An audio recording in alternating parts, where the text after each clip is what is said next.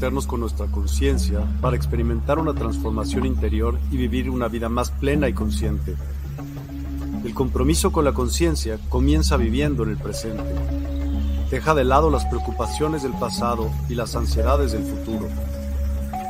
Enfócate en el aquí y ahora y descubre la belleza y la conexión en cada momento. El desarrollo personal y espiritual es esencial en este camino. Dedica tiempo a conocerte a ti mismo, descubre tus valores, creencias y nutre tu crecimiento interior a través de prácticas como la meditación y la reflexión. Despertarás tu conciencia y experimentarás una transformación profunda. El compromiso con la conciencia no se detiene en nosotros mismos, también implica conectarnos con nuestro entorno y con los demás.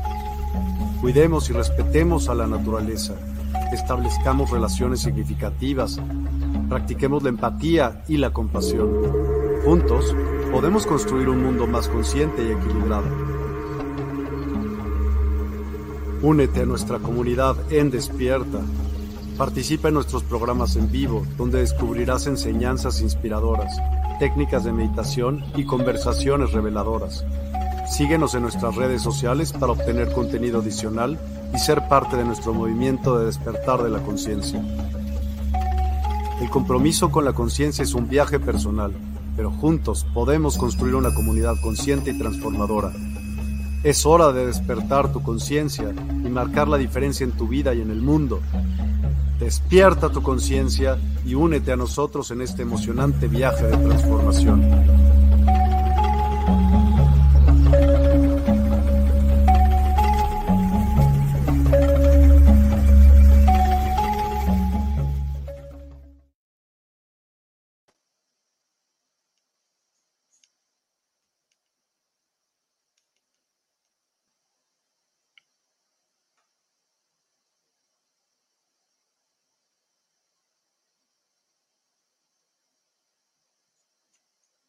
Todos. Espero que estén muy bien. Encantado de compartir con todos vosotros este nuevo jueves con un tema muy interesante, además, la siembra de la raza adámica en nuestro planeta sagrado, el planeta Tierra. Así que feliz de compartir con todos vosotros. Estoy emitiendo, bueno, ya desde Instagram, que se me está resistiendo un poquito, desde Facebook, tanto en Instagram como en Facebook, como figuro como Sergio Amado Oficial, desde YouTube, donde aparezco como Sergio Amado, y además por el perfil de Facebook de Universidad del Despertar. Por cualquiera de estas vías, como siempre, encantadísimo de compartir con todos vosotros y a vuestra disposición. Bueno, pues gracias por, por uniros, gracias por acompañarme en un nuevo jueves. Espero que, que estén muy bien. Gracias a los que os vais uniendo. Muy buenas, Blanca, Elisa, Vibración Numérica, SOA, desde Colombia. Gracias, gracias desde Instagram, eh, Encarni, Gregory, Leticia. Leticia ya aparece en YouTube. Debería, en teoría, de. Porque me están escribiendo las la personas. Graciela, muy buena. Bueno, gracias a, a todos. María Aparecida, Claudia. Gracias, gracias a todos. Un placer, como siempre, compartir con vosotros cada jueves. Como decía, hoy traigo un tema interesante, la siembra de la raza adámica en nuestro planeta, porque conocer los orígenes de nuestro planeta también nos ayuda a entendernos más a nosotros mismos, a comprender también todas las partes que cohabitan en nuestro interior. Así que bueno, espero que, que os ayude en vuestro proceso, porque todos, sin excepción, tenemos un origen o una memoria que porta información, una información concreta que nos define. Todos venimos de unos antepasados cuyas creencias, patrones, características y formas de entender el mundo concretan nuestra mirada a la vida. O sea, de algún modo hemos sido como moldeados en base a esos antepasados. Y estamos hablando concretamente del entrelazamiento cuántico. Y es que poco a poco en el proceso de densificación de nuestra mónada yo soy en esta experiencia terrenal, hay mezclas a nivel etérico y también a nivel físico. Entonces, nosotros, por entrelazamiento cuántico, estamos conectados con cantidades de mónadas. Tenemos, por lo tanto, una conexión neurológica que, además, por pertenecer a la raza adámica, nos permite que tengamos acceso a toda la información de planos más sutiles y, además, de todas las razas estelares. Esta es una de las características de nuestra raza adámica, que es una raza híbrida, o sea, una raza experimento, pero no eh, el carácter de experimento lo tenemos que tomar como algo peyorativo o negativo, simplemente una raza híbrida por ser un mix, en nosotros cohabitan 22 genomas de otras razas estelares. Y hoy vamos a profundizar precisamente en todo eso, cómo fue la siembra de nuestra raza en este planeta. Por esta razón, nosotros tenemos memorias, características y patrones de estas 22 razas de las que procedemos. Y bueno, la, gran pregunta ¿no? que todos nos, formulamos llegados a este punto es cómo comienza el origen de nuestra raza. Pues bien, el genoma humano fue sembrado en este planeta, en el planeta Tierra, por los sembradores de vida, o también llamados patal por muchos canalizadores. Ellos están relacionados con la Confederación Intergaláctica y ahora descubriremos el porqué. No exactamente con las federaciones galácticas, pues estas, las federaciones galácticas, están vinculadas a las casas de comercio y a otras funciones diferentes. En este caso, los sembradores de, planetas, de los que ayudaron en este caso a sembrar nuestra raza en este planeta, pues están vinculados con la Confederación Intergaláctica. De hecho, los andromedanos dicen que nosotros fuimos creados por estos seres llamados Patal. Y el comienzo de todo esto arranca hace miles de millones de años, donde 24 razas extraterrestres asumen la tarea de realizar este proyecto humano en nuestro planeta. El proyecto consiste en traer una nueva especie con base mamífera y con el genoma crítico al planeta Tierra. Hay que tener en cuenta que en nosotros no cohabita genomas, tenemos una parte crítica y también una parte controladora. Bueno, pues el proyecto es traer esta nueva especie con base mamífera y con genoma crítico a este planeta. En nuestro proceso evolutivo, como antes decía, nosotros albergamos una parte crítica y una parte controladora. Y en base al proceso evolutivo de cada uno, que por supuesto gozamos del libre albedrío, podemos despertar esa parte crítica o bien desplazarla. Estas 24 civilizaciones o culturas ancestrales extraterrestres que asumen este cometido ya pasaron por sus propios procesos de ascensión y evolución y están más allá de las razas que hoy habitan en la fisicalidad y que componen las federaciones galácticas. Por esta razón, ellos están vinculados a la Confederación Intergaláctica. Porque, como decía, ya hicieron esos procesos de evolución y eh, pasaron ¿no? de, de, habitar en la fisicalidad. Ellos, por lo tanto, estas 24 razas eh, estelares, intraestelares, escogen 22 genomas para construir el ser humano del planeta Tierra. De modo que la simiente se sembró en este planeta añadiendo 11 genomas intergalácticos al ADN de una criatura primate base. Y con el tiempo, pues esta criatura primate base, con esos 11 genomas que acabo de, indicar, intergalácticos, se, con el tiempo se desarrollaría según las leyes naturales de la evolución hasta convertirse en el ser humano que hoy habitamos en el planeta Tierra. Hay que diferenciar en este punto que no es lo mismo el ser humano que habita nuestro planeta que el que fue sembrado en el planeta Lira.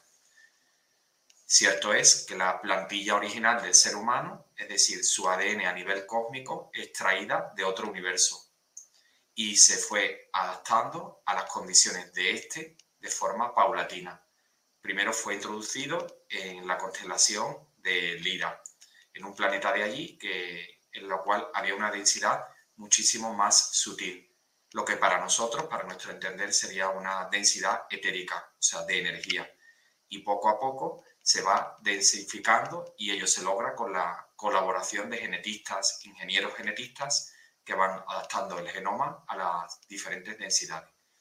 Y luego se fue sembrando y distribuyendo por toda esta galaxia y todas las que componen el universo.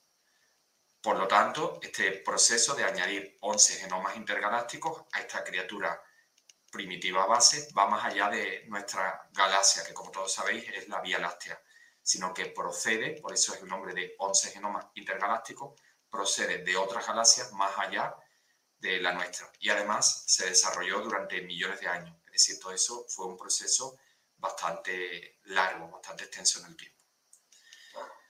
Otra pregunta bastante profunda y que siempre todos nos hemos cuestionado y a veces incluso parece como que nos hiciéramos con el que pensamos, ¿no? que nos hiciéramos con el poder absoluto, es si somos la única humanidad que hemos habitado este planeta Tierra.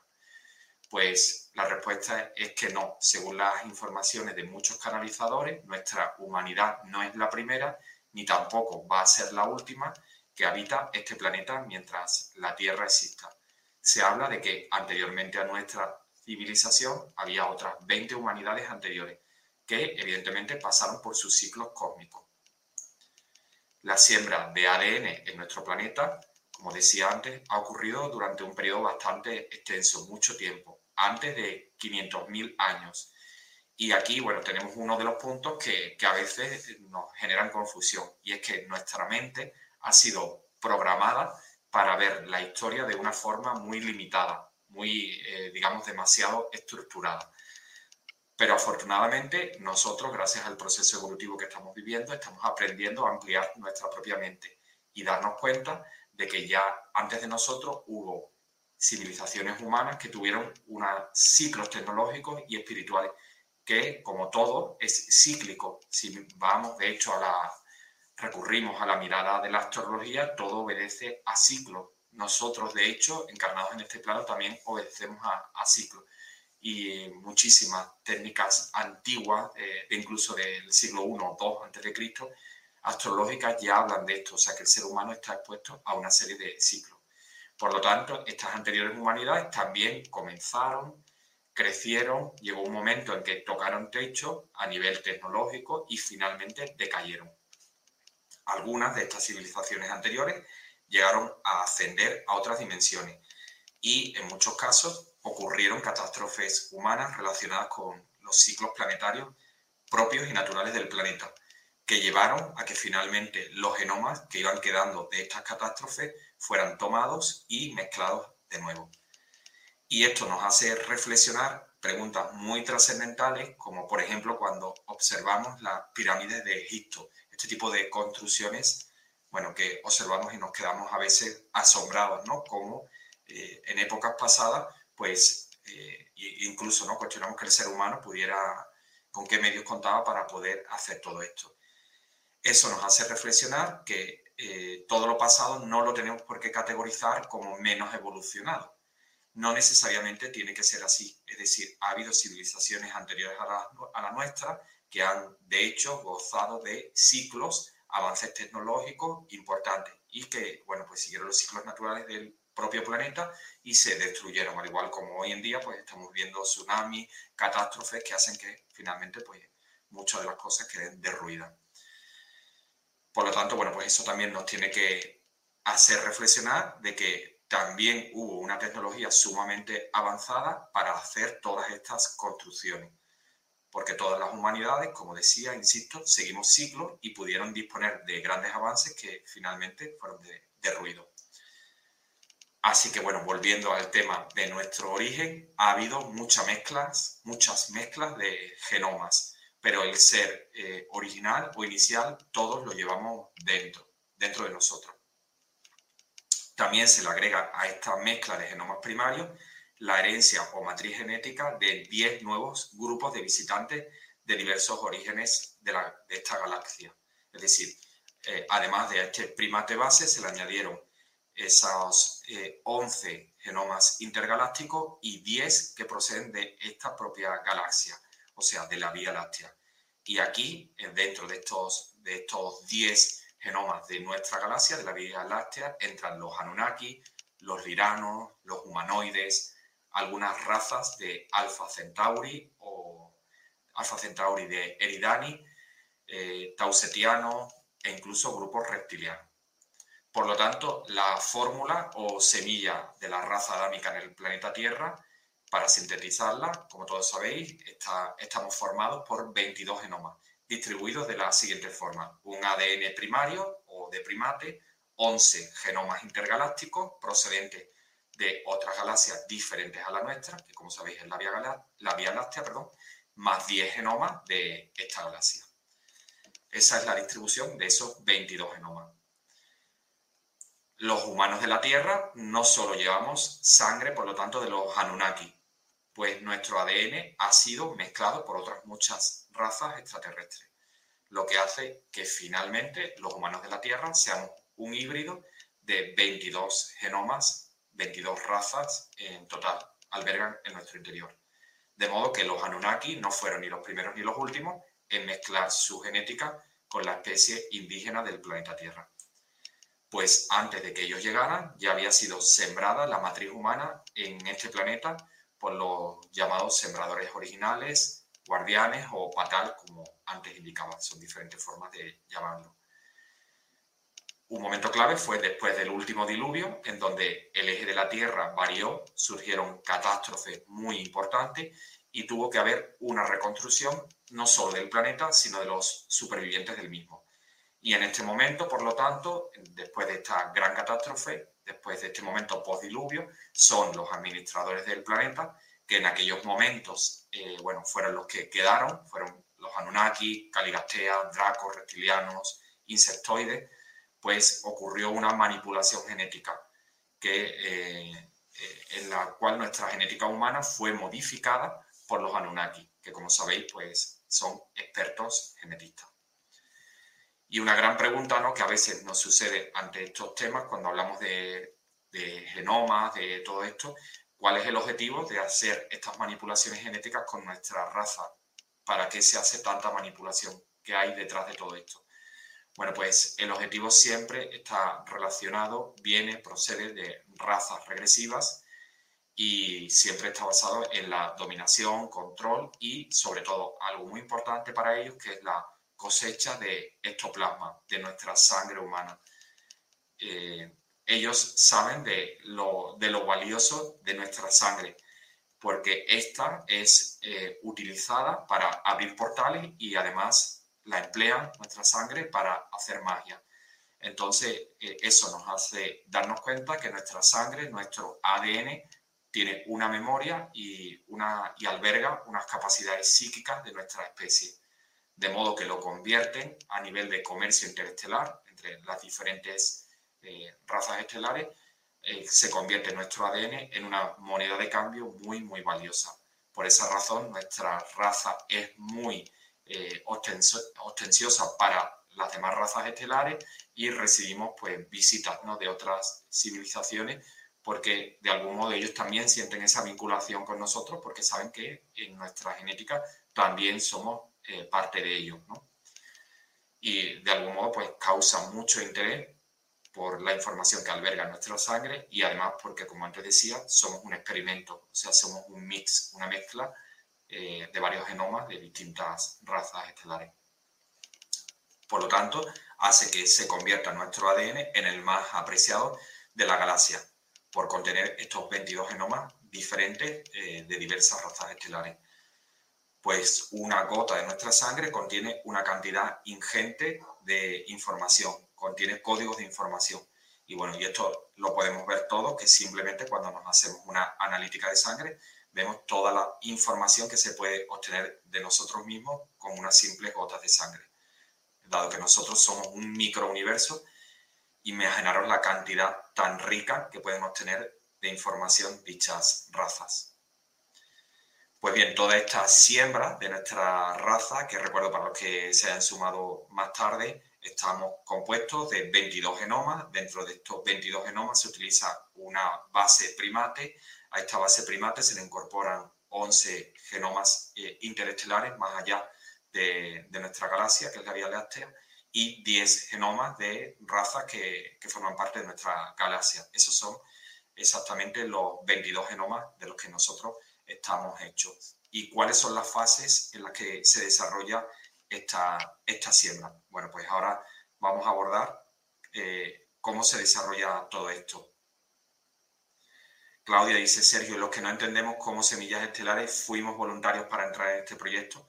Claudia, muchos canalizadores y aquí una autora maravillosa también, Dolores Cannon, que hizo una aportación muy valiosa por el tema de las semillas estelares, pues efectivamente alude a que realmente eh, en el caso de las semillas estelares, pues ya hicimos todo ese proceso ascensional en nuestro planeta de origen y recibimos de forma voluntaria, una vez que hemos hecho el proceso ascensional en nuestro, nuestra planeta de origen, pues recibimos la solicitud, la propuesta de nuestros maestros ascendidos para bajar en misión de ayuda a otros planetas, pudiendo ser el nuestro o eh, otros planetas diferentes, en ayuda de elevar la conciencia del inconsciente colectivo.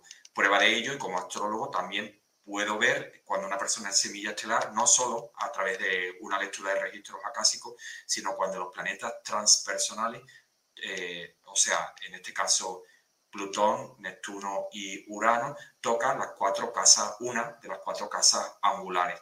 Cuando una persona tiene uno de esos tres planetas transpersonales tocando uno de estos ángulos, casa 1, 4, 1, 4, 7 y 10, que son las cuatro casas angulares, pues eh, donde, bueno, pues las dignidades esenciales están exaltadas, pues realmente está hablando de, esas almas ¿no? que han bajado con un propósito muy importante, muy ligado a transmitir mensajes importantes de despertar conciencial a la humanidad. Por eso, bueno, aparecen estos planetas que son generacionales, transpersonales, ahí pues señalando, ¿no? Ese, esa vinculación tan, tan importante en su carta natal. Muchas gracias. Claudia. Realmente a veces, ¿no? Desde este plano nos cuesta entender cómo una semilla estelar puede asumir este reto tan difícil, porque uno de los grandes retos que tenemos aquí, pues, es operar con la dualidad, sostener la energía aquí, ¿no? En este plano, con una densidad tan elevada, vivir la, eh, la identificación con los roles de víctima y victimario. Realmente es un reto sumamente importante. La semilla estelar, de hecho, necesita despertar a quien es para poder ponerse al servicio, si no, pues no podría ¿no? asumir ese cometido. Graciela dice, a veces sentimos el semilla, pero ¿cómo confirmar que no es el ego? Bueno, pues como decía Graciela, podemos preguntarlo realmente a través de una lectura de registros acásicos, a través de la información que acabo de mencionar, de nuestra carta astrológica, también, ¿no? Cuando aparecen en nuestras cartas numerológicas, pues que venimos ¿no? con una serie de números maestros, 11, 22, 33, 44 también dejan muestra ¿no? de que nosotros ya tenemos una sabiduría espiritual que procede de vidas anteriores a, la actual encarnación. Bueno, realmente el ser semilla eh, no siempre implica tener más evolución, porque no todas las semillas despiertan. Y de hecho el propio universo, que como sabéis es absolutamente perfecto, también tiene todo eso previsto, ¿no? De modo que si hay algunas, siempre va a haber un porcentaje de semillas, se estima que en torno al 10% no van a despertar, pero el universo pues tiene previsto, ¿no? Relevos para esas semillas estelares. De modo que, bueno, es un reto, es un reto para, para las personas, ¿no? Que, que asumieron ese proyecto pues de ayuda al inconsciente colectivo, estar aquí en misión. No siempre es fácil porque, bueno, sienten añoranza a su origen y el proceso de despertar, pues a veces toca, ¿no? De, convivir con familias con las que ingresan, con las que realmente se sienten, pues totalmente desconectados, ¿no? Como el agua y el aceite. Entonces es un proceso importante. Pati dice, ¿por qué hasta ahora podemos saber esto? ¿Por qué no antes? ¿Tiene que ver con el proceso evolutivo?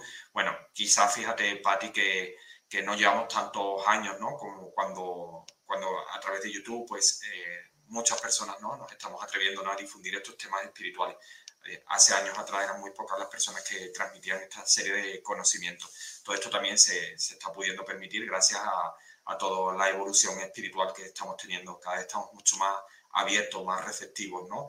de algún modo, si igual no confiamos en esta información, pero al menos lo dejamos ahí como en cuarentena, no la, consideramos, empezamos a quizás mirarla.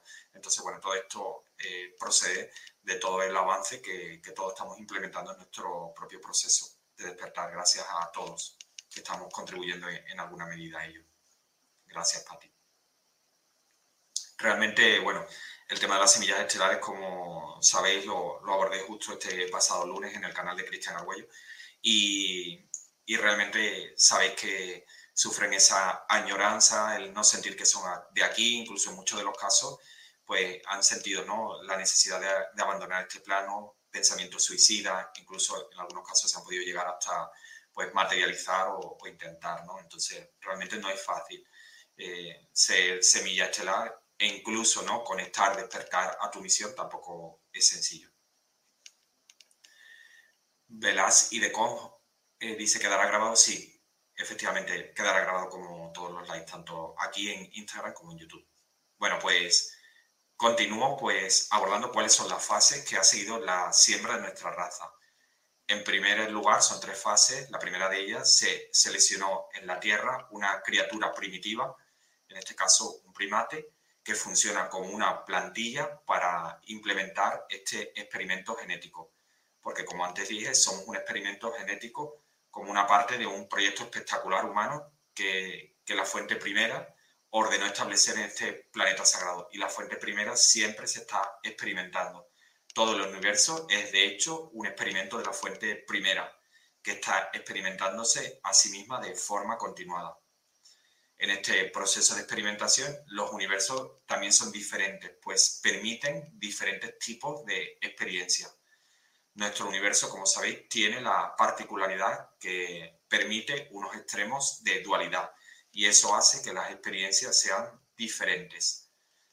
La fuente primera que se experimenta con la vida, porque la vida es Dios, con los parámetros de todos los dioses y diosas creadores, van creando razas a nivel eh, etérico con diferentes funciones, con diferentes objetivos hasta llegar a la fisicalidad. Por lo tanto, el concepto de que nosotros somos una raza experimento no lo debemos ver como algo malo o peyorativo, porque en la Tierra el consejo de estas 24 razas sembradoras intergalácticas eh, elige a este primate que representa el mejor potencial para este proyecto humano terrestre. Y como antes decía, bueno, de hecho, para las demás razas estelares, nosotros pues eh, realmente somos eh, ostentosos para ellos, o sea, causamos bastante interés. El proyecto de siembra de la matriz humana en este planeta comenzó hace 65 millones de años.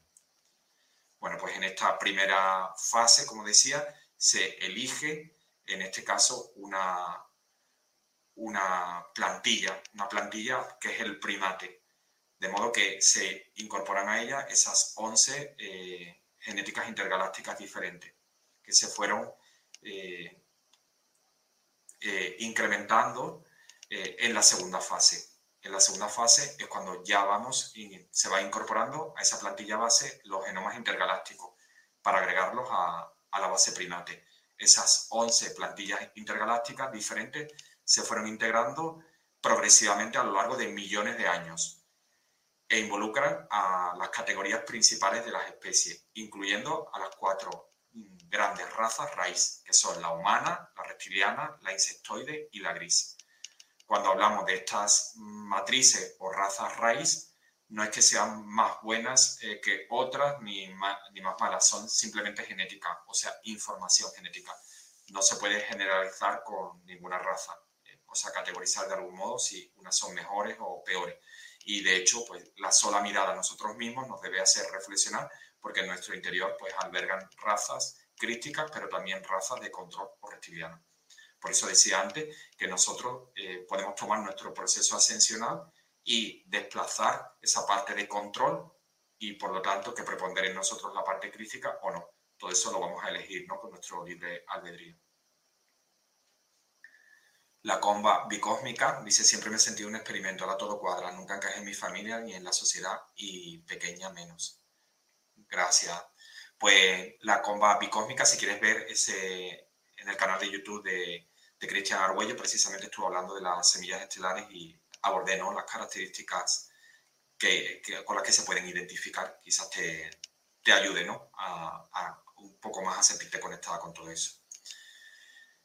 Los sopás fueron creados por rebeldía para infectar psíquicamente no solo a nuestra raza, sino a cualquier raza y es lo que está ocurriendo, ¿no? que cualquier raza puede ser objeto de parasitación por parte de, los sopás, que fueron creados también por los dioses y diosas creadoras en reverdía al orden divino. Cierto es que muchos reptilianos grises e insectoides, que son razas controladoras, han caído en esa situación y también muchos seres humanos han sido tomados psíquicamente. En la plantilla mamífera de este primer primate indígena que se coge está incluida genética de los elidios, pero también de los cetáceos que se necesitaron para ir introduciendo el genoma humano en la galaxia, eh, en la constelación de Lira. En esta segunda fase se incluyen también genomas de vegetales. Y ahora, dentro de esta segunda fase, como he dicho, pues, eh, donde incorporamos 11 genomas intergalácticos, voy a enumerar algunas de las razas intergalácticas que colaboraron por categoría genética y indicando su galaxia de origen. Pues la primera de ellas el Patal, es la más antigua de las 24 fundadoras de la cultura intergaláctica. Luego los alteanos de la galaxia NGC 7331 Pegaso, luego los, los Eligin de la galaxia 7331 Pegaso, los Jubit de la galaxia 6702 de Lira, Oyora Maru de la galaxia Perseo, Eterio de la galaxia Andrómeda. También eh, genomas vegetales, como antes dije, de Egoni, que es la galaxia Fornax. También insectoides, Asai, de la galaxia 1300 Eridanus. Reptilianos, Aragún, de la galaxia 3842 Leo. Grises, de, la galaxia Nil, eh, de Nil, de los Z-Nil, galaxia de Orión. Y por último, felinos, de Elian, Galaxia Cruz del Sur. Bueno, pues esos son algunos de los genomas intergalácticos que se incorporaron a esta, a esta base primate en nuestra siembra. Y en la tercera y última fase viene otra ola de mezcla genética en el ADN humano, eh, de la Tierra, eh, de Terra, producto de colonizaciones diversas dentro ya de nuestra propia galaxia, es decir, lo que podemos llamar la Vía Láctea o Nataru. Varias de estas razas fueron sembradas en nuestra Vía Láctea desde otras galaxias, porque nuestra Vía Láctea se forma a posteriori de otras galaxias, es decir, hay otras que son más antiguas que la nuestra. Y con el curso natural de la evolución y la expansión galáctica, los genomas fueron mutando y se fueron adaptando también a los nuevos entornos. Por lo tanto, aunque estos genomas venían de otras galaxias, hoy en día podemos eh, considerarlos como genomas individuales de nuestra Vía Láctea, porque ya llegaron a tener su propia eh, especificidad genética. La tercera fase tiene que ver con visitas a la Tierra y el orden cronológico en el que llegaron, pues, pues es el siguiente. Pues llegaron los reptilianos de origen de la Vía Láctea, posteriormente asimilados en la sociedad del reparto Ciacar, que son los Dracos, los Anunnaki, origen de la Vía Láctea, Sirio, Orión, Aldebarán, Nur, de Lira, perdón, Taal, de Lira, Pleiades, Vega, Adari, Sirio, Tauseti, de la raza raíz, Oyora, Nur, Lira, Pleiades, Próxima Centauri, Iades, Vega, eh, de la raza raíz Eligin, Ael, de Liras, de Lira, perdón, Pléyades, Iades, Aldebarán, Jadaifel, de Epsilon, Eridani, Teasqueru, de Sirio B, Celocianos, eh, cuya raza raíz son los eh, alteanos, del subgrupo genético Humita y Metón de Lira, los butes y, los grey o grises eh, procedentes de diferentes lugares hay diferentes grupos que han ido visitando la Tierra y han mezclado también su genética. Y como resultado, pues finalmente nosotros tenemos esas 22 razas dentro de nosotros, esos 22 genomas procedentes de diferentes razas. Bueno, a continuación voy a hablaros de algunas de las razas que han sido mezcladas a nuestra genética, cada una de ellas en un determinado porcentaje. Y ese porcentaje también va a ser distinto en cada uno de nosotros. Es decir, cada uno de nosotros podemos tener un porcentaje distinto de las razas que a continuación voy a mencionar. ahora eh, estas razas que describo están presentes en nosotros y proceden de nuestra galaxia. Dentro de esta tercera fase, como decía, y última, estamos hablando de razas que proceden ya de la Vía Láctea. La primera de ellas es Patal. Esta es la cultura más antigua de las 24 razas fundadoras. No se puede afirmar que sea la más antigua del universo, pero su civilización ha estado repartida por muchas galaxias anteriormente. Ellos, los Patal, son de apariencia humanoide, son luminiscentes, de hecho su piel es azul brillante como plateada, son altos, delgados, al igual que nosotros, tienen cinco dedos en cada mano y se comunican de forma telepática. Eh, bueno, se dice que cuando los miramos a los ojos, eh, contemplamos como si fuera eh, una mirada a las estrellas, como si pudiéramos ver las estrellas en sus pupilas. La segunda de ellas, de las cuales pues nosotros tenemos un porcentaje en cada uno de nosotros, son los alteanos. Ellos son humanoides biológicos. Son extremadamente altos, aproximadamente unos 3 metros de altura. Su piel es de una tez muy blanca, ligeramente translúcida. Sus ojos son rajados y parecidos a los asiáticos. Sus pupilas tienen tonalidades de azules y grises. La comunicación que emplean es vocal y telepática. En cambio, hablan toda una gama de distintos lenguajes de la Tierra se pueden comunicar con ellos con paquetes de información holográfica, como son las ondas de frecuencia que, escuchan eh, los delfines. Ellos están conectados con una conciencia colectiva. Han estado en Atlántida, en Ganímedes y en el Himalaya. Bueno, pues estos son los alteanos de los cuales, pues como decía, también nosotros tenemos eh, en nosotros estos, estos genomas. Asai.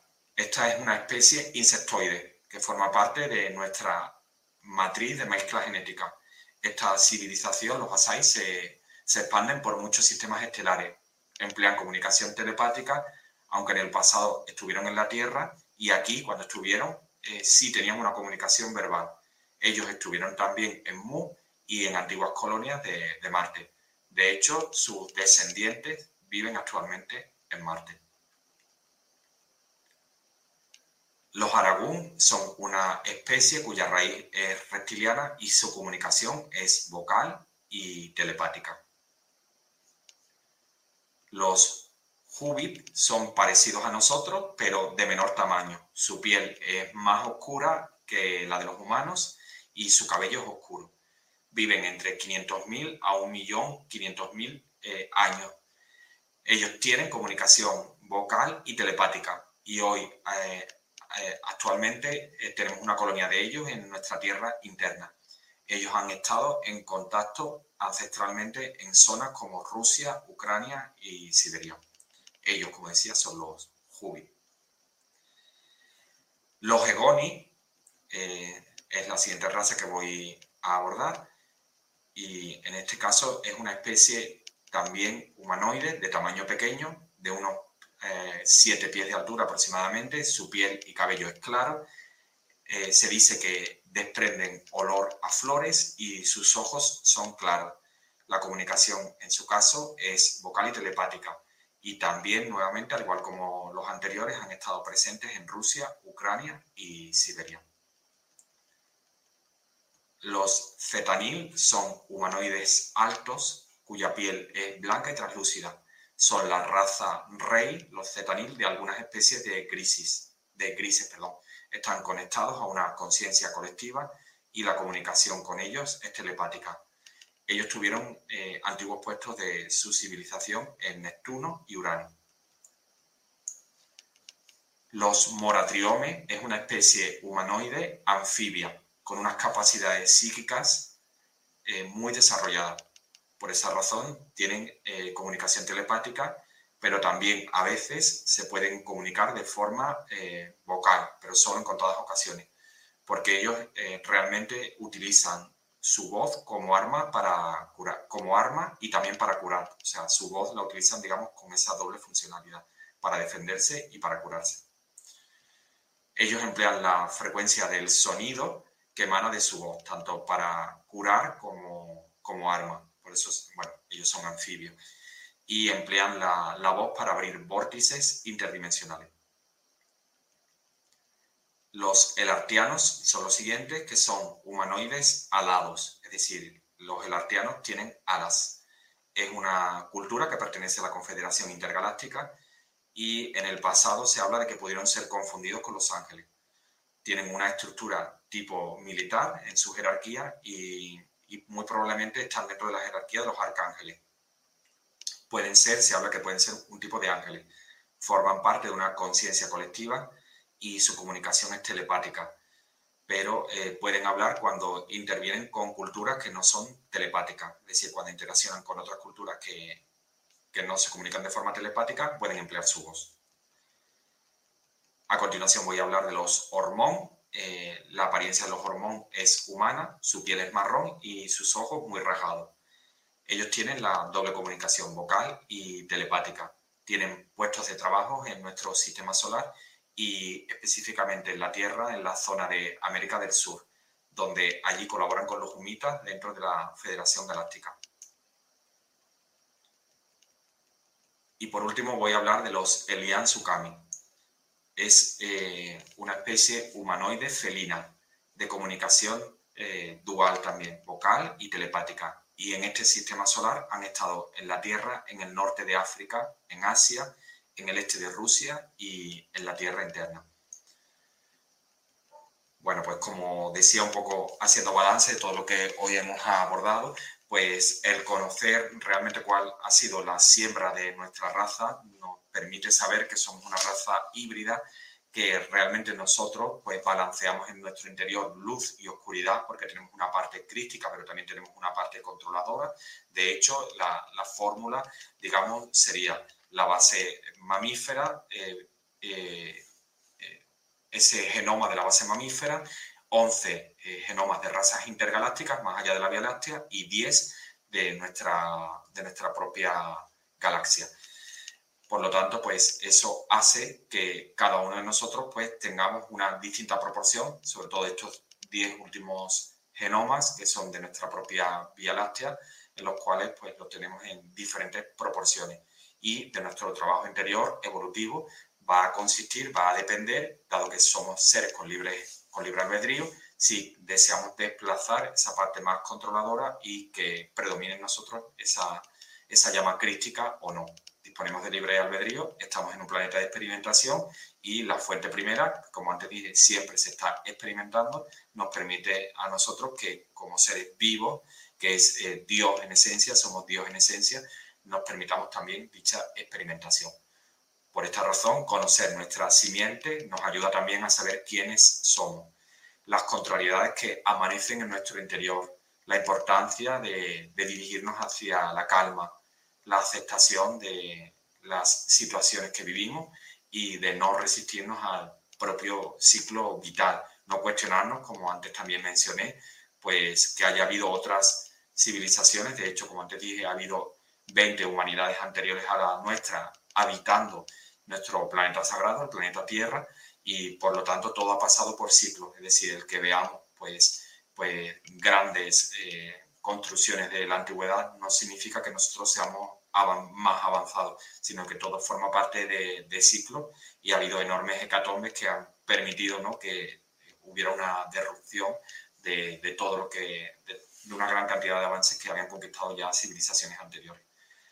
De modo que cada experiencia que nos visita es una nueva posibilidad de elevarnos, porque cada fractalidad de nuestra mónada yo soy en este u otro plano es una oportunidad de experimentación para la expansión del universo. Nosotros somos creadores y estamos creando, de hecho, lo nuevo. De ahí la importancia de elevar la conciencia para emplear un material expansivo que afiance la comprensión que todo es amor todo en el universo es amor, a pesar de que a veces pues sucedan experiencias, acontecimientos en este plano que, bueno, pues que interpretemos como contrarios a lo que sería agradable, maravilloso, eh, que nos ayudaría, pero sin embargo, bueno, en el universo que el cual todo es perfecto, absolutamente no, no queda nada al azar. Todo está perfectamente hilado y cualquiera de nuestras experiencias pues forman parte del reto que nosotros hemos elegido en el estado de supraconciencia. Mientras no hagamos esto, estaremos experimentando separación, diferencia, para que eh, en esa experimentación de la falta de amor podamos darnos cuenta, conectarnos con una forma más prominente con el amor.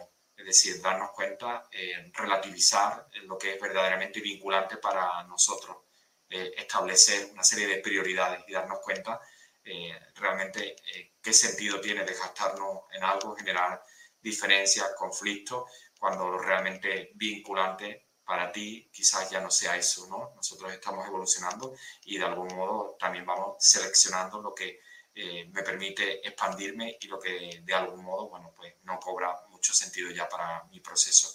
Y de hecho todo lo vamos viendo que a medida que vamos evolucionando, también vamos pues seleccionando pues nuestras prioridades en el campo del ocio, en las amistades, en el tipo de conocimiento que adquirimos, etcétera.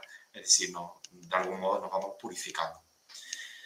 Es decir, quizás necesites, a veces no necesitemos, todo por supuesto, me incluyo yo primero, eh, vivir más desilusiones, engaños, frustraciones, ataques, para darte cuenta que deseas amor.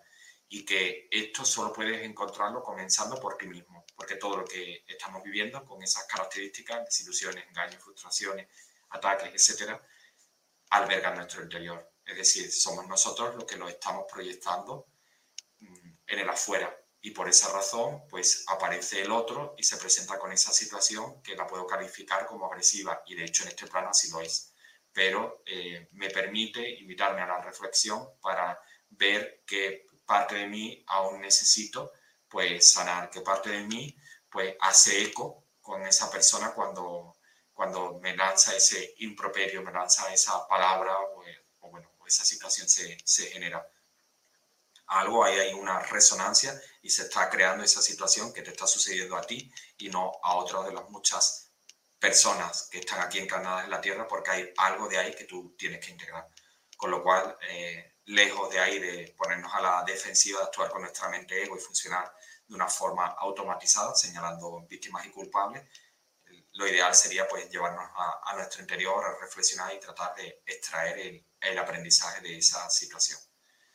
Y esto solo lo podemos comenzar nosotros mismos, eh, no esperando a que nadie nos dé la solución, porque somos creadores. De hecho, no podemos esperar a que llegue la abundancia, no podemos esperar a que llegue el amor, sino somos nosotros los que de algún modo tenemos primero que hacer ese trabajo, esa purificación en nosotros, para que lo que se manifieste en nuestras vidas pues sea eco de lo que estamos emitiendo desde nuestro interior. Bueno, pues hasta aquí básicamente un poco lo que quería narrar hoy. Hola Wendy, sé que son muchas, muchas razas las que he hablado y bueno, pensé en poner fotos, pero la verdad es que es bastante complejo poner tanta, tantas fotografías. Pero bueno, sí lo tendré en cuenta. De hecho, algunas pues trataré de subirlas a, mi perfil de, de, Instagram con sus nombres para que podáis obtener también esa, una imagen aproximada. Bueno, Marcela dice, eh, pregunta desde Costa Rica, Sergio, a la hora de trascender y decidir nuestra eh, reencarnación, ¿piensas como Natacha Enrique que somos intervenidos y no somos tan libres para esa elección? Bueno, quizás yo eh, opino igual, pero no, no, lo expresaría de esa forma que, o sea, yo la recibo un poco así, quizás no sea tu intención, pero un poco como a veces como trágica, ¿no? O incluso que nos genere miedo, sino que nosotros somos creadores de nuestra realidad de modo que si para nosotros es importante no purificar nuestros pensamientos, elevar nuestra frecuencia. ¿Qué es lo que sucede si yo siempre aquí en este plano, utilizando un símil ¿no? para, para comentarte ¿no? mi sentir respecto a tu pregunta, Marcela? Si nosotros eh, pues estamos habitualmente pues, pues en el lamento, en la queja, en muchos miedos, pues con baja vibración, siempre ante cualquier situación siento que lo que me va a pasar pues algo negativo, es decir, siempre estoy pues eh, manteniendo una frecuencia bastante baja, salgo al astral y ¿qué es lo que sucede? Pues tengo miedo porque aparece una entidad negativa la cual me va a atacar, etc. Y al astral justamente salimos cuando nos marchamos a descansar todas las noches, lo recordemos o no, salimos. Es lo mismo que va a suceder cuando desencarnemos entonces, si tú estás vibrando bajo, pues esa misma frecuencia, cuando tu vida concluye en este plano, pues exactamente es la misma frecuencia a la que te estás llevando. Si tú haces tu proceso de despertar de conciencia, menos de discernimiento, de darte cuenta de seleccionar qué es lo que suma tu vida o no, pues va a hacer que tú trabajes en tu frecuencia, la mantengas más elevada y realmente vas a traer lo mismo. De hecho, pues si tú te trabajas a ti mismo cuando sales al astral, pues realmente eh, encuentras ¿no? contactos con almas, encuentros de almas, de ayuda, de orientación, maestros ascendidos, etc. Si estás vibrando alto y lo contrario si estás vibrando bajo. Por lo tanto, pues nosotros somos seres magnéticos y si no hemos podido integrar eso, pues sí que sucedería, Vamos, podemos ser, en este caso, acceder, no estar presos de nuestra libertad. Por esta razón es bueno que, que nos trabajemos eh, en nuestra frecuencia vibratoria, cada uno de su manera, ya sea meditando, lectura espiritual, tomando un taller, practicando yoga. Lo importante de algún modo es mantener una buena higiene mental, estar elevando nuestra frecuencia de, de forma habitual. Entonces, bueno, pues si hacemos nuestro trabajo interior y somos conscientes, no tiene por qué suceder. De hecho, y hay muchas experiencias cercanas a la muerte que narran personas que quizás pues, pues no obraron bien durante su vida, pero sí en el lecho de muerte se arrepintieron, bueno, se dieron cuenta ¿no? en ese momento tan difícil de abandonar la fisicalidad, se dieron cuenta de que realmente no habían obrado con algunas personas. Esto sabéis que a veces sucede, ¿no? En el lecho de muerte pues piden perdón, etcétera. Simplemente con que suceda esto ya eh, es suficiente, ¿no? Para que esa persona pues se ha permitido ¿no? acceder al amor, a la paz y ya fluye accediendo a un plano. Bendiciones, Marcela. Bueno, pues ya llegando a casi a los minutos finales, deseo compartir con ustedes precisamente, eh, al hilo con lo que comentaba Marcela, la actividad que voy a llevar a, las actividades que voy a llevar a cabo este mes de septiembre y la primera de ellas, eh, además junto a Natacha Enrique Paneco. El próximo miércoles 20 Natacha y yo estamos realizando una actividad de aportación voluntaria. O sea, cada uno puede hacer una eh, aportación consciente y voluntaria. No, no orientamos, no indicamos una cantidad. Cada uno, pues, eh, lo que estime oportuno bajo su sentir. En esta actividad te ayudaremos, Natacha y yo, a descubrir quién eres, qué partes de, de ti fueron adormecidas, aletargadas por la matriz y, y que, eh, bueno, impiden tomar tu misión de vida. Esta actividad está dividida en dos partes diferenciadas, pero con un punto en común, ayudar a despertar tu sabiduría interior y conectar con tu misión de alma. Por esa razón la, llamamos exactamente Despierta tu Dios interior, para de algún modo pues, ayudarte a despertar tu sabiduría interior. La primera parte, eh, asistida por Natacha, ella mostrará las estrategias de la Matrix para evitar la fusión con tu espíritu luz como sabéis, nosotros, el objetivo de estar aquí es fusionarnos con nuestro espíritu luz. De algún modo, pues esa mónada yo soy que se densifica para estar aquí en tierra, pues vivir de la forma más consciente para elevar eh, nuestra frecuencia vibratoria. Sin embargo, eh, las razas controladoras pues impiden, ¿no? De algún modo, eh, establecen estrategias para que nosotros no hagamos esto. Bueno, muchas veces os invito a esta reflexión, ¿qué sería de un mundo donde hubiera donde la mayoría de nosotros estuviéramos empoderados, realmente sabiendo quién soy y tomando las riendas de nuestra vida. Seríamos muy difícil de manejar por gobiernos, por la sociedad, etc. Por lo tanto, pues todo lo que, lo que envuelve a esta matriz no desea que nosotros realmente hagamos este proceso ascensional. Bueno, pues además de explicarnos todas estas estrategias de, la matriz, ella aportará recursos a nivel terapéutico para liberarnos de la densa carga que implica sostener la energía matriciada. La segunda parte, pues la llevaré a cabo, la llevo a cabo de, eh, servidor y nos acerca a ver, eh, os llevaré, os acercaré a ver con mayor claridad quiénes somos realmente. Eh, lo haré con una profunda mirada al sincronario maya para ayudaros a descubrir vuestra misión de vida, misión de alma y misión total. Además, os guiaré en un ejercicio de sanación y conexión con vuestro guía espiritual sanación a través de símbolos cuánticos, eh, esa sanación profunda eh, para ayudar a la, ascensión a la quinta dimensión y conexión con vuestro guía espiritual. Eh, esta herramienta que aportaré, estos ejercicios prácticos, también, por supuesto, no solo os ayudarán a calcular, según la visión del sincronario maya, cuál es vuestra misión de vida, de alma y misión total, sino también, por supuesto, la de vuestros amigos, seres queridos a posteriori del curso. Esta actividad se desarrollará, como antes dije, el miércoles 20 a las 19 horas de España, 14 Argentina, 13 Washington, Washington perdón, 13 horas también Venezuela, 11 México, a través de la plataforma Zoom. Eh, tiene una duración aproximada de una hora y media y entregamos grabación. Por lo tanto, si algunos no pueden estar, sí pueden pues, sumarse y posteriormente pues, recibirán su grabación. Y la segunda actividad, ahora diré cómo os podéis inscribir en una u otra, eh, tiene lugar el miércoles 30 de septiembre, donde estaré impartiendo el curso de iniciación a los registros acásicos.